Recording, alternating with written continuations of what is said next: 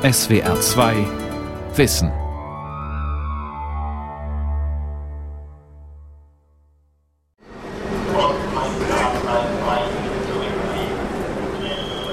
Ein großer Bahnhof in Deutschland. Es ist voll. Auf den Bahnsteigen drängen sich Menschen, Schulter an Schulter, mit Rucksäcken, Koffern, Taschen. Geschäftsleute, Senioren, Studenten, Reisegruppen, Familien. Ihre nächsten Anschlüsse Sie alle warten auf ihre verspäteten Züge. Abfahrt 14.32 Uhr. Heute circa 35 Minuten später von Gleis 11. Heute nur bis Köln-Mühlheim. Und dafür sind Streikauswirkungen. Information zu S8 nach Mönchengladbach, Hauptbahnhof über Leut. Abfahrt 6.12 Uhr. Heute circa 10 Minuten später. Grund dafür ist eine verspätete Bereitstellung des Zuges. Wie verheißungsvoll klingt da die Idee des amerikanischen Unternehmers Elon Musk. Der Hyperloop, ein neuartiger Zug, der mit über 1000 Kilometern pro Stunde fährt, schneller als ein Flugzeug, modern und komfortabel. Mit dem Hyperloop wäre eine Fahrt quer durch Deutschland von Hamburg nach München in nur einer Stunde machbar. Ist es nur eine visionäre Idee oder ist der Hyperloop die Zukunft des Schienenverkehrs? Der Hyperloop. Konkurrenz für die Bahn? Eine Sendung von Eneas Roch. Im Jahr 2013 sprach der amerikanische Unternehmer Elon Musk auf einer Technologiekonferenz über ein neues Mobilitätskonzept. Er kritisierte die Pläne für einen Schnellzug und stellte als Gegenentwurf den Hyperloop vor. Musk, der schon das Raumfahrtunternehmen SpaceX gegründet und in die Automarke Tesla investiert hatte, schwebte eine echte Alternative zu Bahn und Flugzeug vor. Von Los uh, Angeles nach San Francisco soll dieser Schnellzug gebaut werden. Gibt es da keine Alternative? Dieser Zug wäre nämlich einer der langsamsten der Welt und einer der teuersten pro Meile in der Welt. Und das ist doch nicht das, was wir brauchen. Also kann man da nicht was Besseres machen. Und was Besseres ist der Hyperloop? Ja, das glaube ich. Der Hyperloop soll eine Magnetschwebebahn sein, die durch fast luftleere Röhren saust, wie eine Rohrpost. Er soll Geschwindigkeiten von über 1000 Kilometern pro Stunde erreichen können, umweltfreundlicher sein als ein Flugzeug und weniger kosten als ein gewöhnlicher Zug. Musk forderte Unternehmer, Ingenieure und Wissenschaftler auf, das Konzept zu verbessern und seine Idee Realität werden zu lassen. Das war 2013. Seitdem arbeiten Unternehmer und Forscherteams auf der ganzen Welt daran, einen Hyperloop zu entwickeln.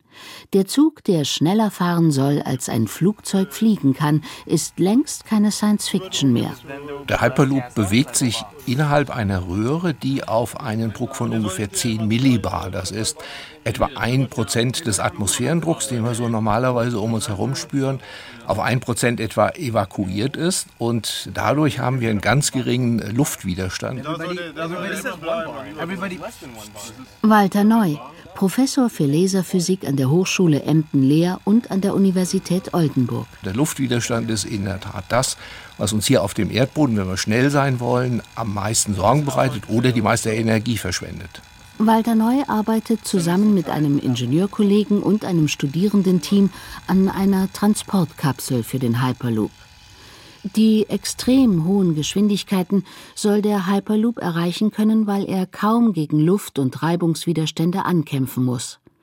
Erstens fährt er durch fast luftleere Röhren, er muss keine Luftmassen beiseite schieben. Zweitens rollt er nicht am Boden, sondern er schwebt. Unser Konzept ist es, dass wir sehr starke Magneten in einer besonderen Anordnung verwenden, die ein Magnetfeld erzeugen, das in etwa dem entspricht, was man erfährt, wenn man im Krankenhaus eine sogenannte Kernspintomographie von sich anfertigen lässt, also ein sehr, sehr starker Magnet, so ähnlich wie das, was man an ein Whiteboard oder an ein Pinboard ranhängt, um einen Zettel festzuhalten. Nur, dass wir mit unserem Magneten den ganzen Zug äh, einige hundert Kilogramm in die Schwebe bringen können und deswegen besonders starke Magneten brauchen.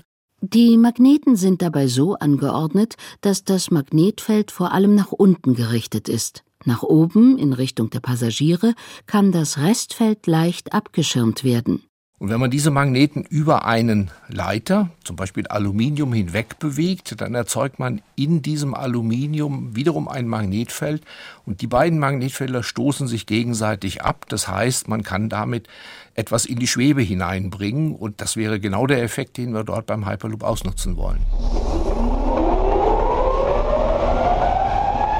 Kaum Reibung, kaum Widerstand, blitzschnell durch eine Röhre rasen, das ist die Idee beim Hyperloop.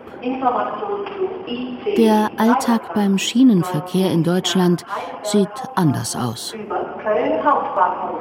Abfahrt 6 Uhr 27. Heute circa 80 Minuten später. Grund dafür ist eine Stellwerkstörung. Die Bahn ist nicht gerüstet für mehr Verkehr und sie ist noch nicht mal in der Lage, den jetzigen Verkehr störungsfrei abzubilden, einfach weil es an der Infrastruktur mangelt. Sagt Karl-Peter Naumann vom Fahrgastverband ProBahn. Viele technische Dinge, dazu gehören Brücken, Gleise und sowas, sind veraltet, sind in der Vergangenheit nicht rechtzeitig genug gewartet und erneuert worden. Wir haben ja zum Teil noch Stellwerke aus Kaisers Zeiten, das ist sehr schön und sehr hübsch. Die Flügelsignale sind natürlich bei Eisenbahnfreunden sehr beliebt. Aber es ist natürlich nicht mehr das, was eine moderne Bahn eigentlich auszeichnen sollte. Flügelsignale, die sie mit Hand stellen und dann mit Muskelkraft bedienen, ist nicht mehr up to date. Abfahrt 12.18 Uhr. Heute circa 10 Minuten später. Grund dafür ist eine Verspätung eines vorausfahrenden Zuges. Karl-Peter Naumann kritisiert auch den Zustand der großen Bahnhöfe zu viele Einfahrten und Ausfahrten bei zu wenigen Gleisen und Weichen. Die Folge seien Wartezeiten. Wer also heute nach Köln oder nach Hamburg oder nach Frankfurt fährt, der wird sich den Tag rot im Kalender anstreichen, wenn der Zug mal ohne einen Halt vor dem Bahnhof direkt einfahren kann. Es gibt praktisch nirgends eine echte Erweiterung der großen Hauptbahnhöfe. Man hat so ein bisschen Kosmetik betrieben. Man hat ein bisschen was gemacht. Man hat also in Frankfurt zwei Bahnsteige verlängert. Man hat in Leipzig, glaube ich, eine oder zwei Bahnsteige auch zusätzlich ICE-tauglich gemacht, also von der Länge her. Aber das ist natürlich alles nichts, was Kapazitäten deutlich erhöht. Währenddessen arbeiten Ingenieure, Wissenschaftler und Unternehmer daran, den Hyperloop zu verwirklichen. Die Magnetschwebebahn soll Spitzengeschwindigkeiten von rund 1200 Kilometer pro Stunde erreichen. Trotzdem soll die Fahrt angenehm sein. Es würde sich anfühlen wie eine Fahrt mit der alten Schienenbahn Space Mountain in Disney World. Also wer damit klarkommt, der kommt auch mit dem Hyperloop klar.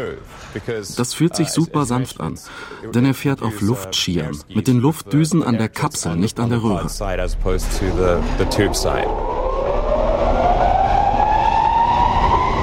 In der Werkstatt des Physikprofessors Walter Neu entsteht das Modell einer Transportkapsel für den Hyperloop, für Passagiere oder Waren. So eine Kapsel sieht aus wie der Rumpf eines modernen Flugzeugs, oval und langgezogen wie eine große Thermoskanne. Sie wird einmal allein durch die Röhren gleiten, vielleicht gekoppelt mit anderen Kapseln. Ein Triebwagen oder eine Lok aber sind nicht nötig. Die Kapseln, mit denen Walter Neu in Oldenburg arbeitet, sind etwa 2,50 Meter lang und einen Meter breit. Es sind Miniaturen zum Experimentieren. Für den echten Betrieb später werden die Kapseln je nach Anwendung größer sein. Sie könnten zum Beispiel 20 bis 50 Personen Platz bieten, wie ein Reisebus. Der Passagier würde diese Fahrt so ähnlich erleben wie einen Flug heutzutage, denn da man ja in der Röhre einen sehr starken Unterdruck hat, einer Flughöhe entsprechend von ungefähr 35 bis 40 Kilometern, müsste man sich in einer Druckkabine aufhalten, genau wie in einem Flugzeug. Die Beschleunigungsphase wäre auch ganz vergleichbar mit dem, was man in einem Flugzeug erfährt und das Gleiten danach völlig geräuschlos und ohne irgendwelche Nebenwirkungen würde man einfach als ja, Fahrt in einer komfortablen Kabine erleben.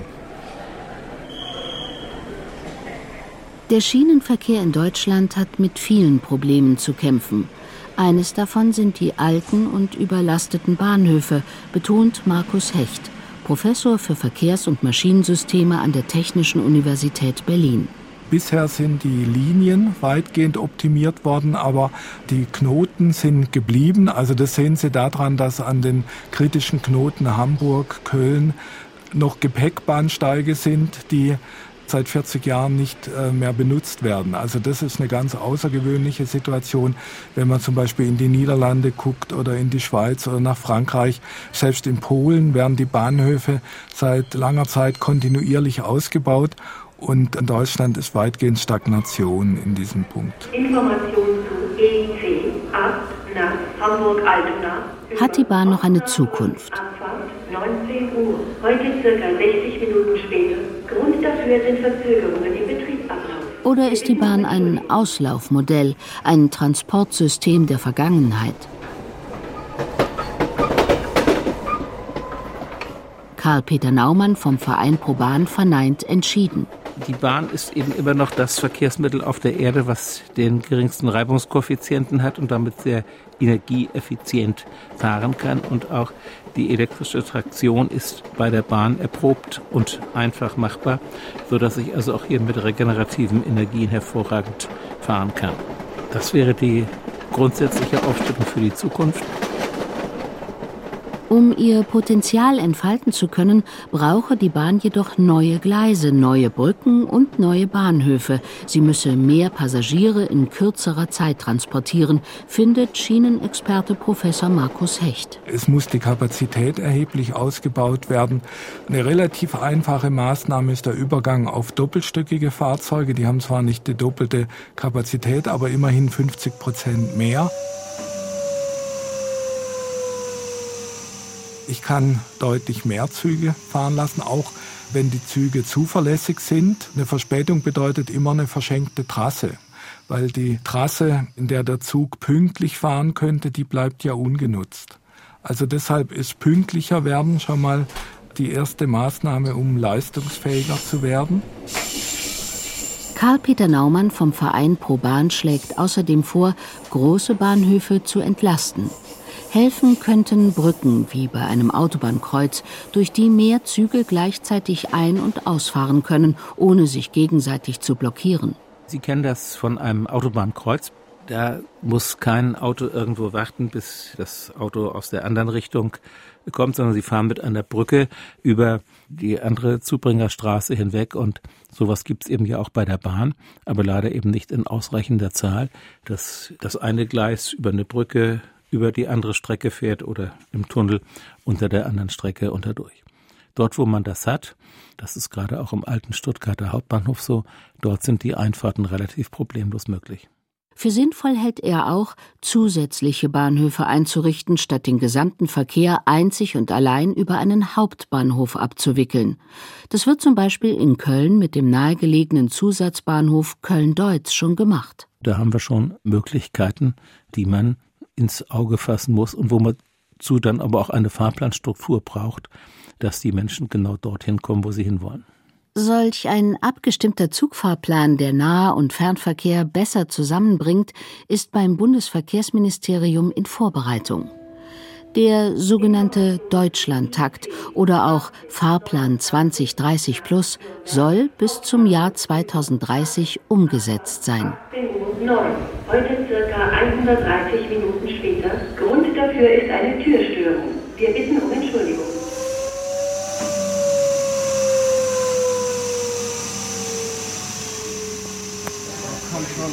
An der Hochschule Emden-Lehr und der Universität Oldenburg arbeiten die Studierenden von Walter Neu daran, eine Transportkapsel für den Hyperloop zu entwickeln.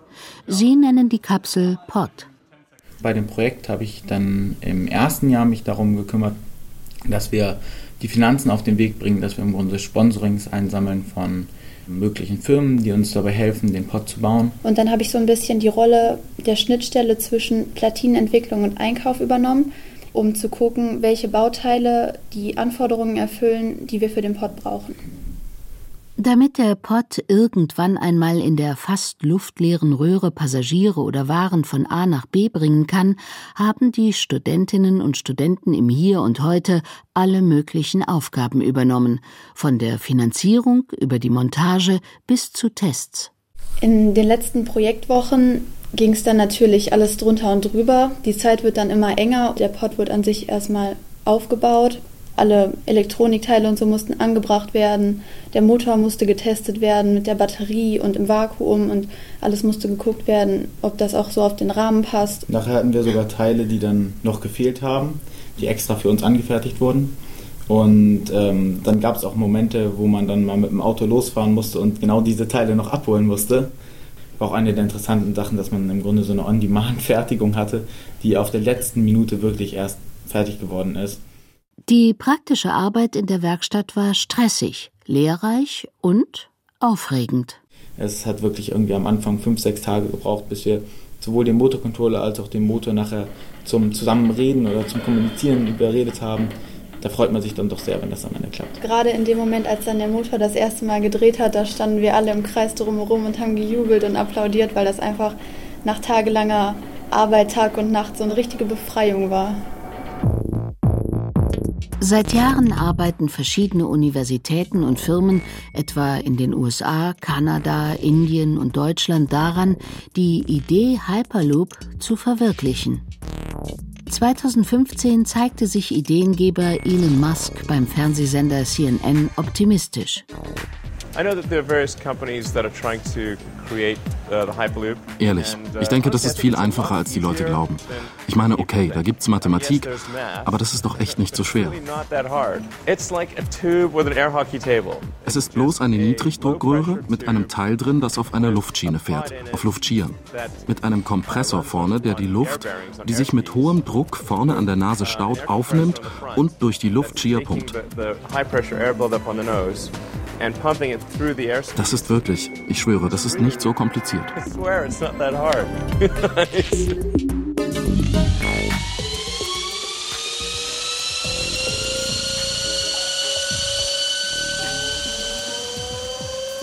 ...2017 und 2018 schossen Kapseln verschiedener Universitäten durch eine Teströhre in Kalifornien.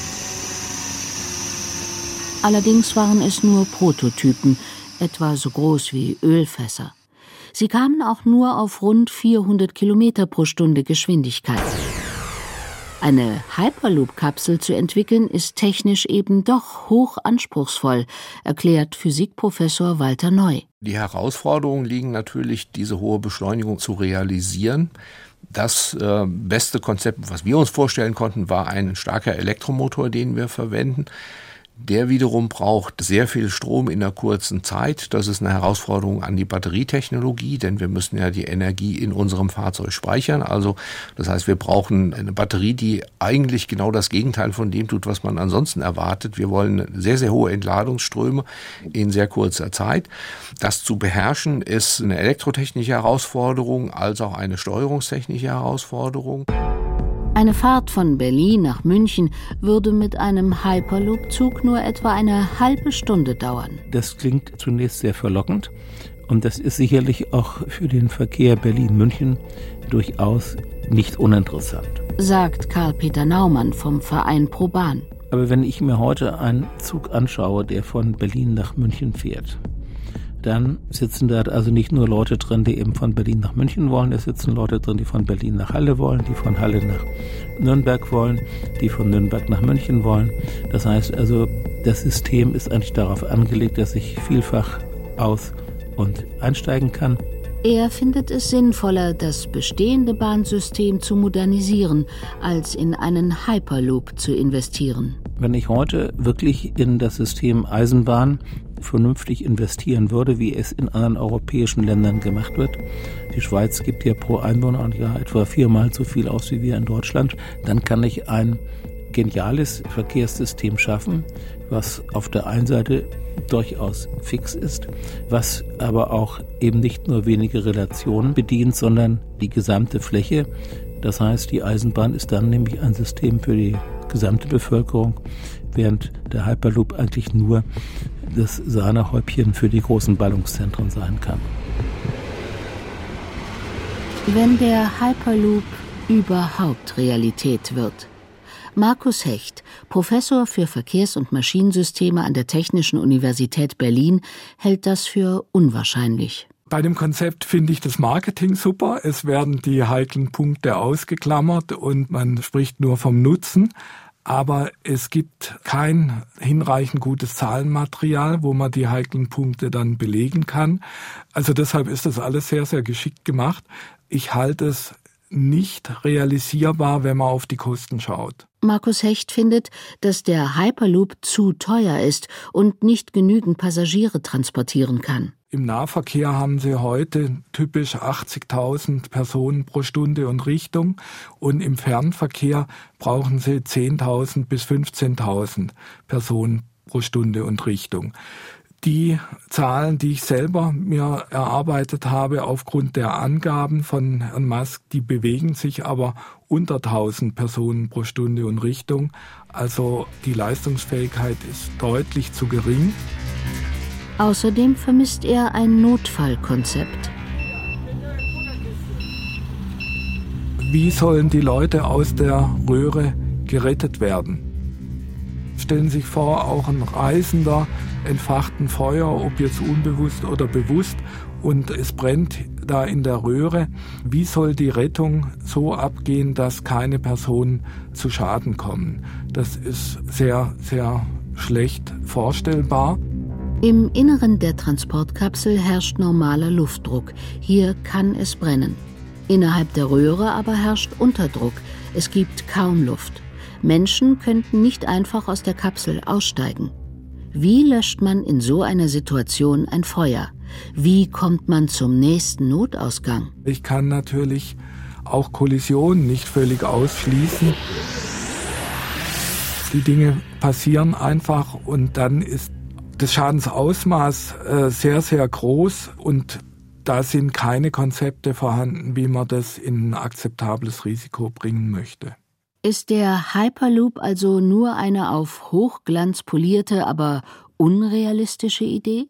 Oder kann er tatsächlich das Transportmittel der Zukunft werden?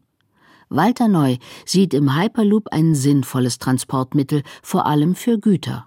Es gibt einige Technologien, die man äh, heutzutage tatsächlich schon hat und es gibt noch eine ganze Menge Entwicklungspotenzial an verschiedenen Stellen, um daraus ein Verkehrssystem zu machen, das sowohl energieeffizient als auch sicher als auch zuverlässig ist und mit dem man Menschen oder vielleicht zuerst einmal Waren in der Logistik bewegen kann. Markus Hecht, Professor für Verkehrs- und Maschinensysteme, ist skeptisch und sieht Risiken, vor allem für den Personenverkehr es gibt kein Rettungskonzept, das genügend tragfähig wäre. Auch die ERA, äh, die Europäische Agentur, die da für die Zulassung zuständig wäre, hat sich da auch schon extrem skeptisch geäußert bis zu, sie kann sich nicht vorstellen, wie sie dieses System in Europa zulassen können sollte. Walter Neu bleibt optimistisch.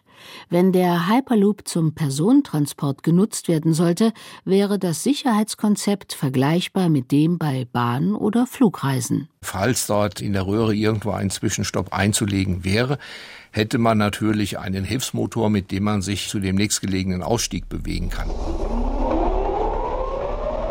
Walter Neu sieht auch Vorteile für die Forschung und Ausbildung in Deutschland. Das Projekt Hyperloop bietet Studierenden die Möglichkeit, mit modernen Technologien zu arbeiten und praxisnah zu studieren. Und es bringe Hochschulen und Industrie zusammen. Deshalb hält er ein europäisches Test- und Forschungszentrum für wichtig. Um diese ganze Technologie weiterzuentwickeln, macht es natürlich Sinn, auf einer größeren Teststrecke und unter besseren Bedingungen die Umsetzung weiterentwickeln zu können. Der Hyperloop, die Magnetschwebebahn in der Röhre, soll Reisen mit über 1000 Stundenkilometern möglich machen. Schnell, sicher, kostengünstig. Wird aus dieser Vision bald wirklich ein Verkehrsmittel?